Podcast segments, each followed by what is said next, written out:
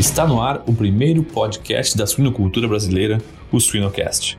Atualmente, a, a cultura é a convivência, né? Mas assim, a gente sabe que é, existem empresas que estão trabalhando, que, por exemplo, já eliminaram é, o micoplasma das, uh, dos, avo, dos avozeiros, né? E usando a aclimatação de marrãs. Então, é, eu acho que nós estamos caminhando, estamos no início.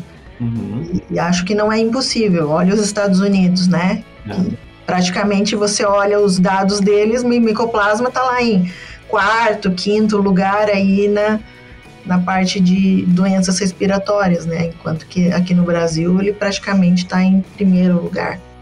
Siga-nos nas redes sociais, YouTube e Spotify para ter acesso a conteúdo técnico atual, de qualidade, irreverente e gratuito. O Suinocast só é possível através do apoio de empresas inovadoras e que apoiam a educação continuada na suinocultura brasileira. Elanco, alimento e companheirismo enriquecendo vidas. Seva, sempre com você, além da saúde animal. IPRA, construindo imunidade para um mundo mais saudável. A Giga fabrica o sistema de alimentação de suínos autônomo, sem fio e original, projetado por suinocultores para suinocultores. Nossos comedouros são simples, confiáveis e proporcionam tranquilidade 24 horas por dia, 7 dias por semana, 365 dias por ano. A Giga não é apenas uma empresa de equipamentos, mas uma empresa familiar de produção de suínos especializada em slat.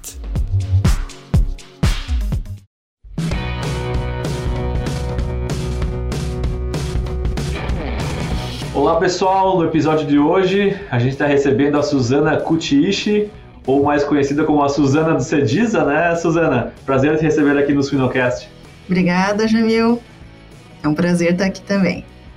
Legal, legal. Suzana, uh, antes de a gente começar a conversar sobre bactérias, sobre erradicação, antibióticos, uh, eu queria que tu contasse um pouquinho aí da tua história. Uh, tu tem 17 anos de, no Cediza e como é que foi desde quando tu começou a imaginar que tu trabalharia com o cargo que tu tem hoje? Como é que foi a formação da Suzana até chegar ao cargo que ela tem hoje?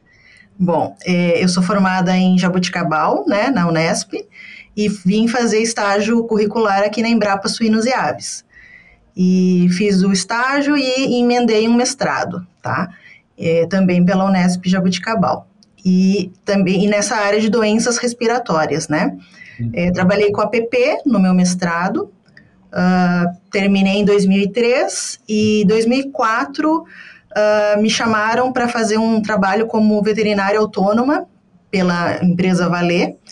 E aí era um projeto de desenvolvimento de vacina para micoplasma e o pneumone, aqui dentro da Embrapa Suínos e Aves também. É, fiquei acho que uns dois anos nesse projeto e aí em 2006 fui chamada para trabalhar aqui como responsável do setor de bacteriologia do laboratório Cediza. É, também sou responsável pela eh, qualidade e também pela avicultura nesse momento. Então, eu estou desde 2006 aqui, há 17 anos nessa área aí. E aí, em 2019, surgiu essa oportunidade, né, de fazer um doutorado, então, com o professor Rafael Frandoloso, e nessa área de doenças respiratórias também. E uhum. aí, doutorado, você sabe, né, a gente começa com uma ideia e vai para o plano B, vai para o plano C, e no final tudo dá certo. E aí, a gente conseguiu trabalhar aí com três bactérias do, do trato respiratório dos suínos. Que legal, que legal. E, e até o foco da nossa conversa de hoje. Mas antes, Suzana, 17 anos de laboratório, qual que é o maior desafio de trabalhar num laboratório hoje? Ai, meu Deus. O que, que eu posso dizer? É, nós temos muitos laboratórios bons, né, aqui. Então, assim, você tem que ser competitivo, eu acho que no nosso caso, é, as pessoas às vezes confundem, né? O laboratório Cediza é um laboratório privado, não é do Estado, né? A gente só está situado dentro aqui da Embrapa Suínos e Aves, mas é, nós somos in, independentes. É, eu acho que é um conjunto aí, é, a honestidade, é, sabe, é, trabalhar com produtos, insumos de qualidade, sem perder ali a, a, o, o preço, né? O, claro. Uh, porque a gente também tem que se manter, né? Então, e, e, como o laboratório ele é administrado, ele não tem um dono, né? Ele é administrado por uma OCIP, então uma organização da sociedade civil de interesse público. Então não tem fins lucrativos. Então tudo que nós recebemos ali é investido no laboratório. Suzana, quando eu quando eu trabalhei mais a campo, quando minha rotina diária era ir para granjas, uh, doença respiratória era sempre, ainda mais que eu trabalhei no sul, uh, doença respiratória era, era a nossa rotina, né? E a gente se frustra quando a gente chega no, sai da universidade, chega no campo e as doenças elas não aparecem sozinhas, né? Ah, essa aqui é um micoplasma típico. Ah, esse aqui é uma pastorela nutocida, com certeza. Ah, esse pulmão aqui é só isso. E no teu doutorado tu trabalhou com protocolos para erradicação tanto de APP como como pastorela nutocida. Uh, queria que tu comentasse um pouco sobre o projeto em si, uh, uh, se é vantajoso, se não é, devemos focar em conviver com essas doenças que são tão rotineiras aí na, na produção atual. Queria que tu navegasse um pouco em cima desse tema. Tá. É, primeiro, é, é, isso mesmo que você falou, né? É, hoje em dia, a gente não consegue mais olhar uma lesão e falar, ah, isso aqui é influenza, isso aqui é micoplasma, né?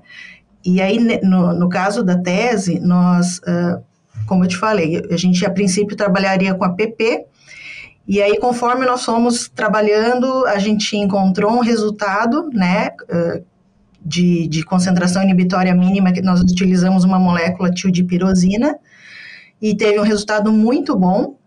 E aí, nós partimos para essa ideia, então, vamos testar em vivo né? Como que vai ser o resultado nos animais em, em relação à colonização dessas bactérias? Uhum. Então, a princípio era para ver a PP, mas aí nós tivemos resultados excelentes aí para PP e Pasteurella. E também teve uma redução significativa aí da Glacerella para Suis também, tá? Então, é, na verdade, o, o objetivo não era a erradicação, mas aí apareceu esse resultado e foi bem, foi surpreendente e foi legal, mas lógico, é, foi um, uma, uma granja, né? É, provavelmente é, nós teríamos que testar aí mais a, a campo para validar, né? Se realmente isso funciona mesmo ou não. Eu posso te falar, uh, é, então nós trabalhamos aí com 100 isolados de APP, tá? Uhum. Fizemos a tipificação, daí nós vimos que o, os sorovares 8, 7 e 5 eram os mais prevalentes. Também surgiu uh, aí o sorotipo 14, que nunca tinha sido identificado no Brasil, tá? E 5% delas não foram tipificáveis. É, depois trabalhamos também com 60 amostras de Pasteurella mutocida. Essas 60 amostras foram do tipo A, tá? e 16% delas é, apresentaram o gene PFHA. Ele é um gene que já foi é, constatado em cepas altamente patogênicas de Pasteurella mutocida, é, aquelas que causam uh, doença primária de pneumonia sem nenhuma co-infecção, tá? Então, e, e, vimos também que elas, está, elas estão distribuídas ali no, nos três estados do sul é, do Brasil. Uhum. E aí rodamos então a, o MIC, né, para tiodipirosina, e aí a gente encontrou aí 95% de sensibilidade dessas cepas de APP e 73,3% de sensibilidade das cepas de pasteurella, tá? Uhum. E aí então surgiu a ideia de, de testarmos a campo. Então pegamos um rebanho que sabíamos que era positivo para PP e pasteurella, é, pegamos dois grupos, né? Fizemos um grupo tratado então com a tildipirosina e um grupo tratado com PBS. É, essa, esse grupo eram cinco fêmeas, né, prens, uh, das quais uh, uh, no dia do parto, um dia depois do parto, foi ela recebeu 20 ml de tildipirosina, tá? Ou 20 ml de PBS. E esses leitões, né, então, receberam no primeiro dia é, 0,15 ml de tildipirosina, no dia 7, 0,3 ml e no dia é, 14, 0,5 ml de tildipirosina, tudo intramuscular. Uhum. E aí foram feitas coletas, né, de suave de tonsila, então que a gente queria ver a colonização da tonsila, no dia 1, 7, 14 e no dia 21, que é o dia do desmame, tá? E aí fizemos então uma PCR em tempo real para APP, para pasteurela e glacerela, e aí para nossa surpresa, né, para APP e para pasteurela, simplesmente a, a, não houve detecção de nem, nem o DNA, né? Então foi zero. Uhum tanto para APP quanto pasteurela. Então, significa que aos 21 dias, esse animal está saindo livre de APP e livre de pasteurela. E aí, o grupo não tratado, né, é, a gente viu ali para APP uma taxa de 40% deles infectados, né, e para pasteurela foi mais, foi 60%, tá? Uhum. E daí, para a glacerela, é, a gente não conseguiu eliminar, mas teve uma redução. Então, uh, por exemplo, no grupo não tratado, 100% desses animais, aos 21 dias de idade, estavam é, colonizados com a glacerela. Uhum. E o grupo tratado, a gente reduziu para 40%. Né? E aí, desses 40%, a gente comparou a, o valor do CT, né, da, da PCR, da real time, a gente viu que ela tinha muito menos quantidade de, de DNA da, da glacerela do que o grupo é, não tratado. Uhum. E, e, isso, assim, é, é, seria importante porque nesse momento aí da, dos 21 dias, é, né, o leitão vai estar tá com um declínio aí dos anticorpos para a glacerela, e ele ainda também não tem aquele, não tem ainda a imunidade ativa para produzir anticorpos para se defender. Então, você tendo uma carga menor, você pode também estar tá evitando aí o aparecimento da, da doença de Glasser aí nesses leitões. Certo. Não, muito interessante, muito interessante. E, e com certeza, mesmo que tu não, que tu tenha essa mesmo que tu tenha ainda a glacerela, mas numa carga menor, o impacto em performance em animais que devem ser medicados na creche, só de não contribuir com outras duas outras bactérias no complexo respiratório já, já tem um impacto muito interessante. Vocês chegaram a acompanhar, Suzana, esses animais pós-desmame? Foi feito algum trabalho? O professor, eu não acompanhei, mas o professor acompanhou e disse que uhum. continuam livres. Nossa, que interessante, que interessante. Daí, no, claro, daí foram para diferentes creches ou? É, foram para foi para outra, é, foi desmamado e foi para outra unidade, né? Certo, mas, mas os dois tratamentos foram para creches diferentes ou para a mesma creche? Sabe? Não, foram diferentes, né? Porque daí um está contaminado um, e sim, o outro não. O outro? Claro, Isso claro. É muito interessante. É, não, porque a gente, uh, uh, a gente vê sempre que uh, o, o pós-desmame, a gente pode listar aí os desafios que não são uh, uh, microbiológicos dependentes, mas aí se tu, se tu carrega mais com, com esses desafios uh, micro, microbiológicos, seja vírus e bactérias, aí é, é, é, muito complicado. E a gente consegue tira, tirar essa, algumas doenças que podem dar problema na creche, é, é muito interessante. Não, muito legal. E, e, vocês chegaram. Qual que é o próximo passo desse trabalho? Eu, te, eu tenho uma ideia, mas eu quero ouvir qual, quais são os próximos passos desse. É, na verdade, eu acho que seria é, testar em outras granjas, né? Para ver se uhum. realmente é, se elas vão conseguir fazer essa eliminação aí. Né? Uhum.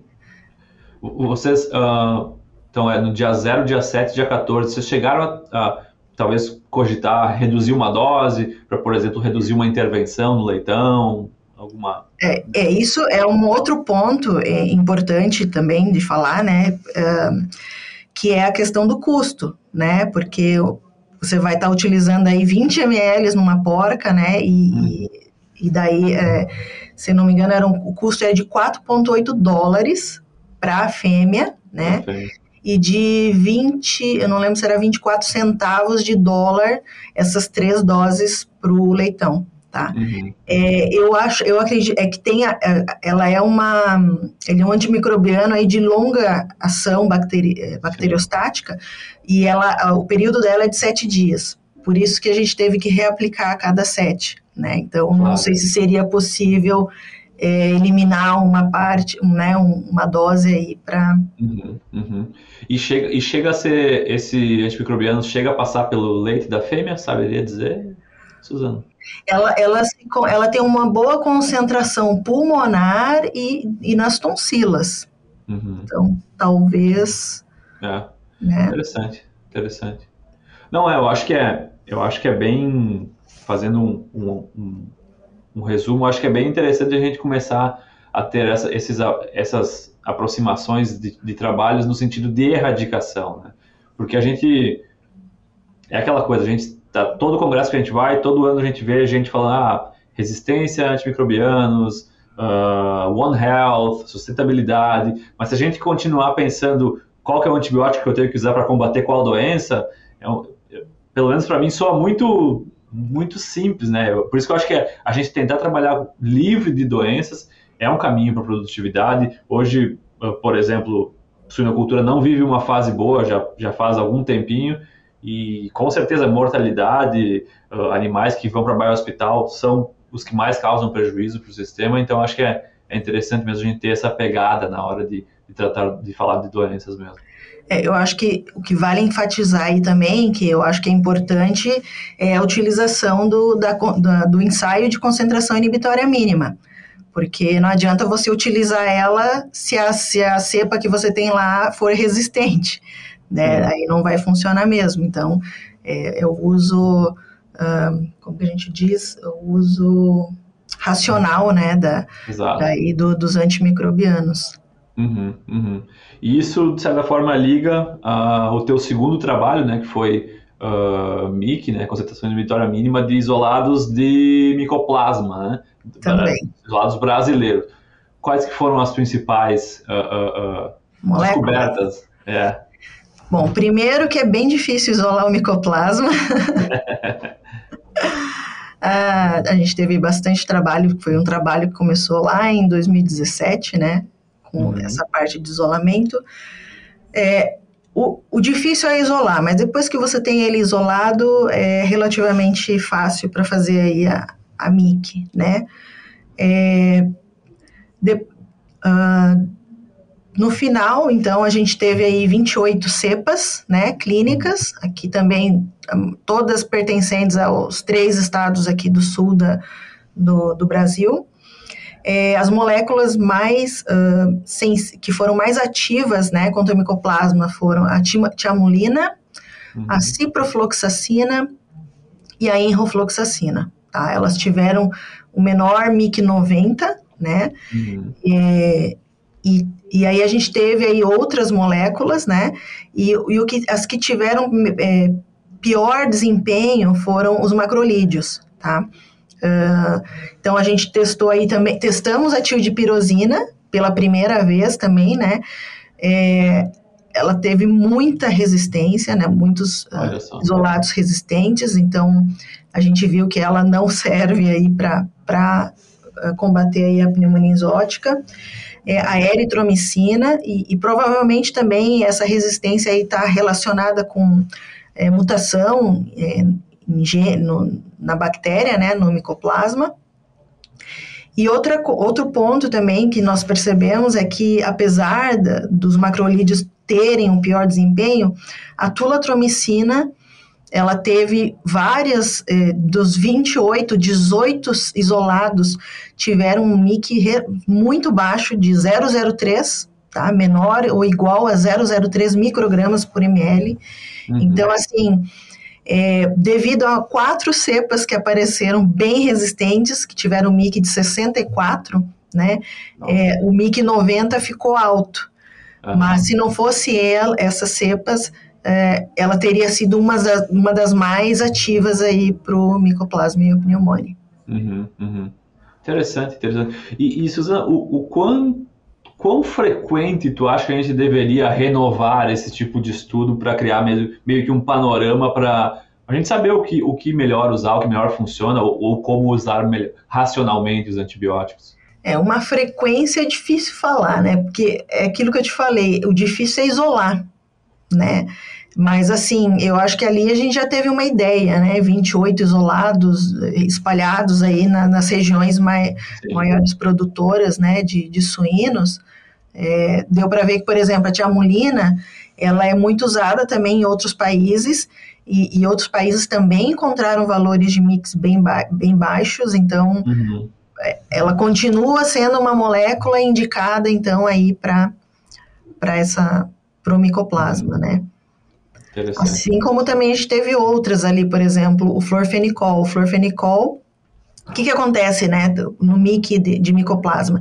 É, não existe um padrão internacional, como a gente tem né, o CLSI, tem o, o EUCAST, é, não existe para micoplasma animal, né, existe para micoplasma humano, mas não tem para animal. Então, o que a gente utiliza são artigos científicos, né, é, existe uma um programa internacional de mico, micoplasmologia comparada que ele dá recomendações de como realizar esse MIC para que haja aí uma padronização né, entre os laboratórios e entre os autores. É, então, assim, para muitas moléculas, às vezes a gente não tem um ponto de corte. Mas, por exemplo, para o florfenicol, é, nós, 90% das cepas tiveram um MIC de 4, 4 microgramas por ml, que é um valor que a gente sabe que ele está, quando você dá, dá para pro, os animais, ele está biodisponível, então ele alcança ali a concentração plasmática, então provavelmente ela também é, é ativa aí contra o, o micoplasma, tá? Porque, é, porque ele é muito usado ali na creche terminação, né? Nos, então poderia estar tá sendo ativa também para o micoplasma. Certo, certo. E, e, e, quando, quando se compara com estudos de fora do país, Suzana, tem um perfil completamente diferente ou micoplasma é micoplasma? Eu, eu não diria que totalmente diferente. Eu acho que, que nem eu te falei, a tiamulina, por exemplo, é meio que, né, na Europa, é, Estados Unidos, é mais ou menos é, o mesmo valor. Uhum. Tem uma diferença, lógico, vai ter de um, dois logs, né? Mas assim, que eu me lembre, eu não lembro de nenhuma que tenha assim um resultado muito gritante, né? Mas o que, o que se tem se visto é, né, durante esses anos aí, é um aumento, sim, da resistência do micoplasma. Uhum, uhum. E, e, como que tu vê agora saindo um pouco do, do teu projeto e, e olhando para a suinocultura e micoplasma em geral no país, como que tu vê o Brasil hoje em termos de estar querendo ou estar próximo de, de, sistemas, eu diria, não o país, claro, de erradicar micoplasma, e aí, claro, utilizando anti, antimicrobianos que possam ser como ferramentas, ou, ou tu vê meio que o, a suinocultura nacional, os sistemas de produção meio que já aceitando que o negócio é conviver mesmo. Como que tu vê isso? É, atualmente, a, a cultura é a convivência, né? Mas, uhum. assim, a gente sabe que é, existem empresas que estão trabalhando, que, por exemplo, já eliminaram é, o micoplasma das, uh, da, dos, avo, dos avozeiros, né? E usando a aclimatação de marrãs. Então, é, eu acho que nós estamos caminhando, estamos no início. Uhum. E, e, acho que não é impossível. Olha os Estados Unidos, né? É. Que praticamente você olha os dados deles, micoplasma está lá em quarto, quinto lugar aí na, na parte de doenças respiratórias, né? Enquanto que aqui no Brasil ele praticamente está em primeiro lugar. Uhum, uhum. Então, assim, é. é. o que eles dizem, eles acham que a gente está meio atrasado nesse, nesse ponto aí de erradicar, né? É, aqui, aqui nos Estados Unidos a gente tem uma ideia de que, como tem outras doenças que são piores que, que, que micoplasma, quando é é aquela história de durante o Covid teve muito menos casos de gripe, de outras doenças, né? Quando a gente tenta fazer biossegurança ou estabelecer práticas que previnam a, a espalhar ou, ou, contaminar outras granjas com, com PIRS, com PED, uh, tu meio que pega o micoplasma por tabela e acaba que, que, que, que, que ajuda, né? E, e, eu acho que isso é uma, uma, uma a biossegurança aqui, por ter doenças de impacto econômico muito pesado faz, eu acho que ser, ser uma das grandes diferenças entre Estados Unidos e o Brasil. Porque o Brasil é aquela coisa, gente não tem... Micoplasma seria a principal doença, né? Mas causa prejuízo uh, econômico, com certeza, mas nem compara com PIRS, com PED, né? Então, uhum, uhum. Uh, eu acho que é um pouco disso, né? Enquanto não, não estiver fazendo tu sangrar muito mais, a gente vai convivendo, é um pouco de, de comportamento humano, né? vai ter que continuar convivendo com ele por mais um tempo aí. É. Porque, na verdade, ele sozinho mesmo não causa tanto impacto, uhum, né? O problema uhum. são os, os outros agentes que que ele abre porta, né, para outros agentes e aí que, que causam aí o estrago maior. Sim. E nessa mesma linha de micoplasma, vocês trabalharam com, com a funcionalidade de anticorpos para micoplasma, certo, Suzana? Eu lembro, Isso. eu lembro das aulas do professor Davi Barcelos e ele sempre nos, tentava nos fazer a gente olhar que micoplasma é uma coisa um pouco diferente. É, não, não é uma bactéria a mais, é um pouco diferente. Tem a questão dos cílios, uh, eu não trabalho mais tanto com sanidade, então não, não, não tenho a, a, o meu vocabulário de sanidade se, se, se escassou um pouco, mas é, eu, eu, é mais ou menos isso, Suzana. O que, que vocês descobriram nesse estudo?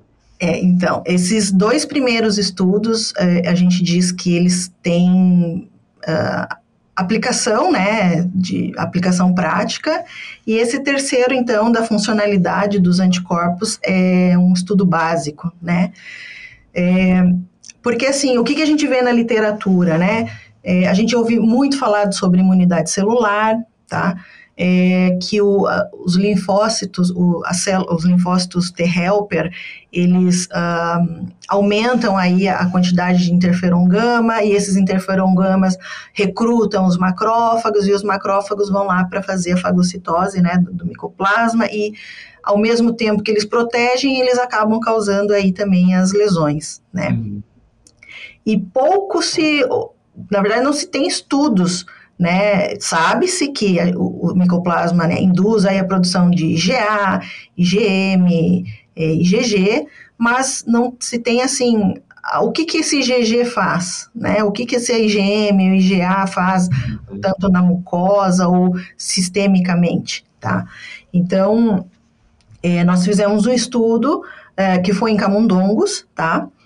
É, inoculamos aí é, eh, camundongos com vacinas comerciais de duas doses, duas vacinas de duas doses e quatro vacinas de uma dose, né?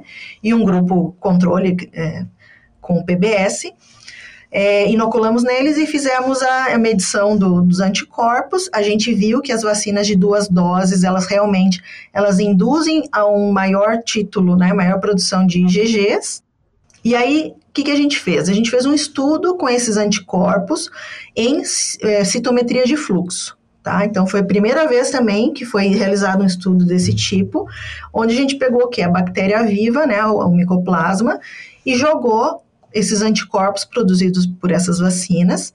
É, colocamos um conjugado, né, com, é, é, com, conjugado a uma fluoresceína, Daí, quando você joga no, no, equipamento, né, o citômetro, ele vai ler essa fluorescência. Então, vai ver uhum. as bactérias que estão com uh, essa IgG associada. E aí, o que, que nós pudemos observar? É que todas as vacinas produziram anticorpos, né? E todas elas todos esses anticorpos, eles conseguiram é, reconhecer né, a superfície aí da, do micoplasma, então eles reconheceram, mas assim, em diferentes porcentagens, em diferentes graus, certo? Beleza, aí pegamos e, e a gente pegou então esse, esse micoplasma é, vivo também, fizemos um teste para ver se esses anticorpos, se eles auxiliariam ou não na fagocitose da bactéria tá?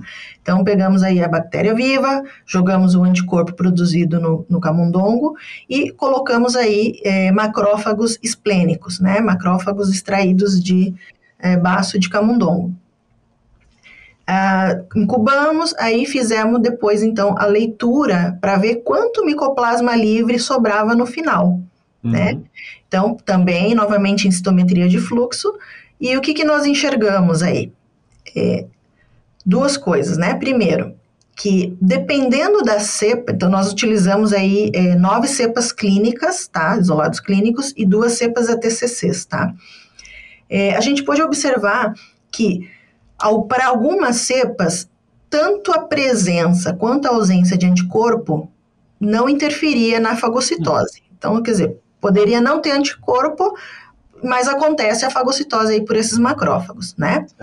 Enquanto que para outras cepas, alguns é, anticorpos de algumas vacinas, elas auxiliaram na, então elas incrementaram a fagocitose desse micoplasma, tá?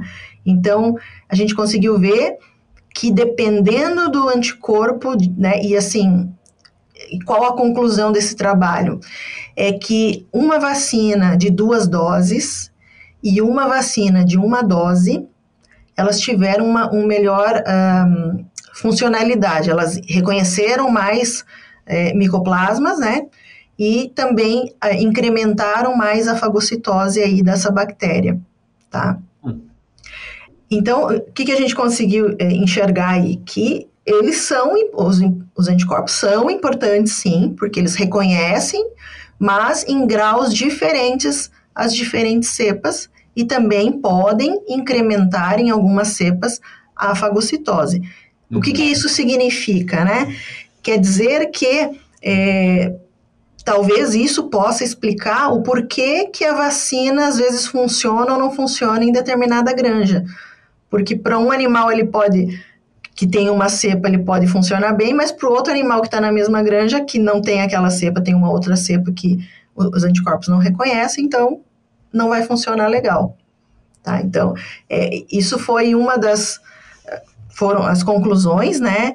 É, a gente ainda tem mais um, um ensaio para fazer com esse anticorpo para ver se ele vai ativar o sistema complemento, a via clássica do, do sistema complemento, ou seja, uma coisa mais para ver se ele também é, ativa o complemento para eliminar aí essa bactéria. Então, são estu é um estudo que foi feito em camundongo, e que, logicamente, agora precisa também ser validado, né, ser feito é, em suínos para verificar se realmente tem essa, toda essa funcionalidade aí. Muito interessante, muito interessante.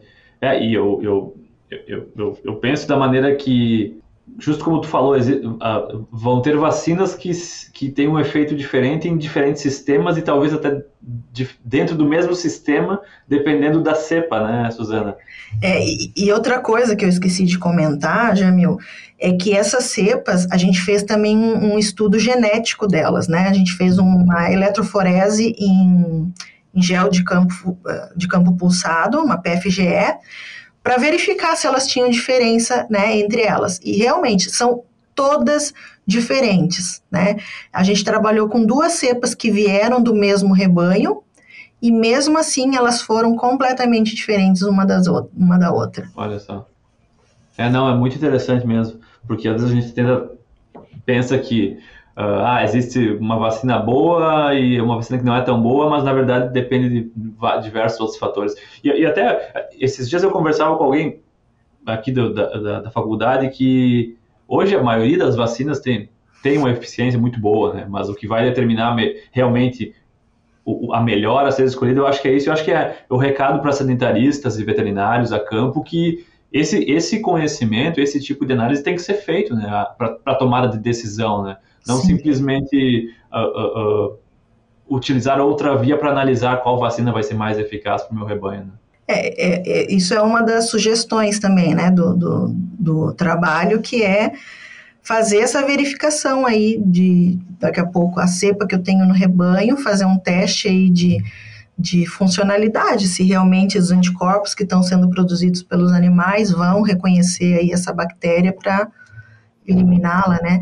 É, o que a gente tem hoje, na verdade, para essas três bactérias, né, tanto para PP, para Pasteurella e para Mycoplasma, é, existem vacinas, né? Todas elas, algumas realmente, a maioria vai diminuir aí ó, os sinais, né, as lesões, mas nenhuma delas evita hoje a, a colonização, né? Colonização. Uhum. Então, elimina a bactéria ali do, do rebanho. Então, muito interessante. É, eu acho que é se, se validar mesmo na, com, com suínos e, e através da, da gente entender quais as cepas que a gente tem no rebanho. É claro, é difícil de isolar, mas uh, o foco, acho que, pra, principalmente para sistemas de produção que realmente sofrem com micoplasma, acho que é, uma, é um, grande, um grande avanço para melhorar a sanidade daquele rebanho.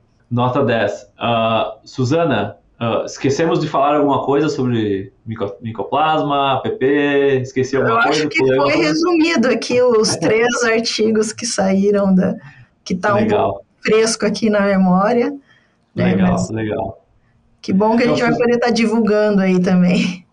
Com certeza, com certeza. E nosso foco é realmente esse, é porque às vezes a gente entende que nem todo mundo está no Google Scholar todos os dias procurando artigo, né? Tem gente que, que se informa de outra maneira e é, é, é essa a função do, do Suinocast.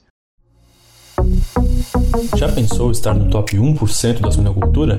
Acesse academiasuina.com.br e invista no seu conhecimento. O Suinocast só é possível através do apoio de empresas inovadoras e que apoiam a educação continuada na suinocultura brasileira. MS Shippers, paixão pelo agro. DSM Firmenich, moldando o futuro dos cuidados com suínos. Giga, alta performance sem esforço. Altec, soluções nutricionais para uma produção rentável e sustentável. A DSM Firmenich pode ajudá-lo a preparar, proteger e apoiar a resiliência dos seus leitões, fornecendo experiência local em suínos e soluções completas e personalizadas para ajudá-lo a concretizar a sua visão. A DSM Firmenich está moldando o futuro dos cuidados com suínos.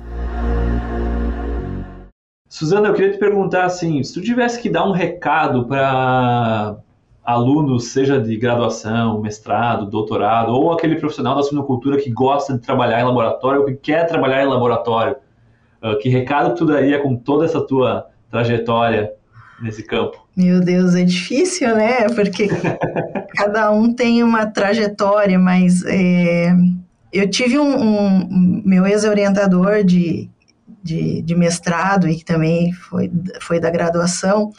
Uh, quando eu comecei nessa área, porque eu me apaixonei, eu não conhecia um porco antes da, de eu entrar na, na faculdade, né? Eu também. e aí eu me apaixonei e, e assim, na verdade, eu, ia eu nem ia fazer estágio aqui na Embrapa, eu ia fazer estágio num frigorífico. E aí ele veio e falou assim: Olha, Suzana, você tem que pensar que você é mulher, é, vai querer casar, vai querer ter filhos, é, a vida a campo não é fácil, né? Você tem que viajar muito tal. E daí eu fico pensando: Ah, pois é. E aí ele me sugeriu fazer o estágio daí em laboratório. E aí a gente, aí assim, ou você detesta ou você ama. Exato. Exato. Então, eu já eu falo que eu uni, eu uni o útil ao agradável, que eu sempre gostei de microbiologia, né, na faculdade. E aí foi o estágio, foi a, o mestrado.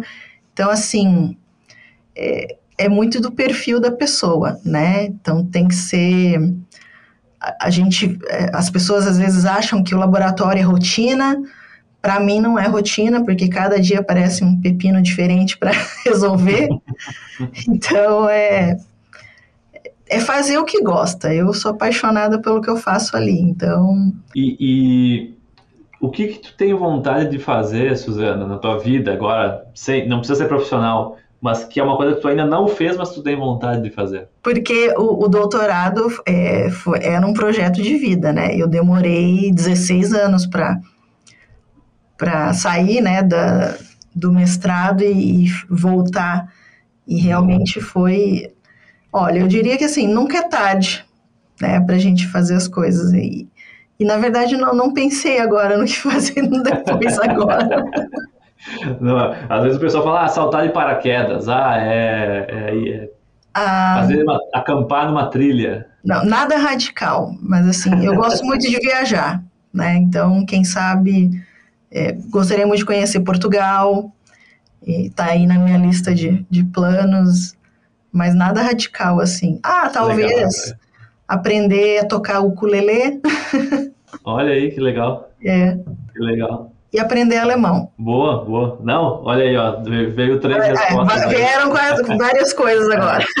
É, não, exato, exato. Às vezes, às vezes eu me paro para pensar também, se me perguntasse as perguntas que eu pergunto para as pessoas, o que, que, eu responderia? Às vezes a gente fica meio assim, nossa, que, não sei, não sei.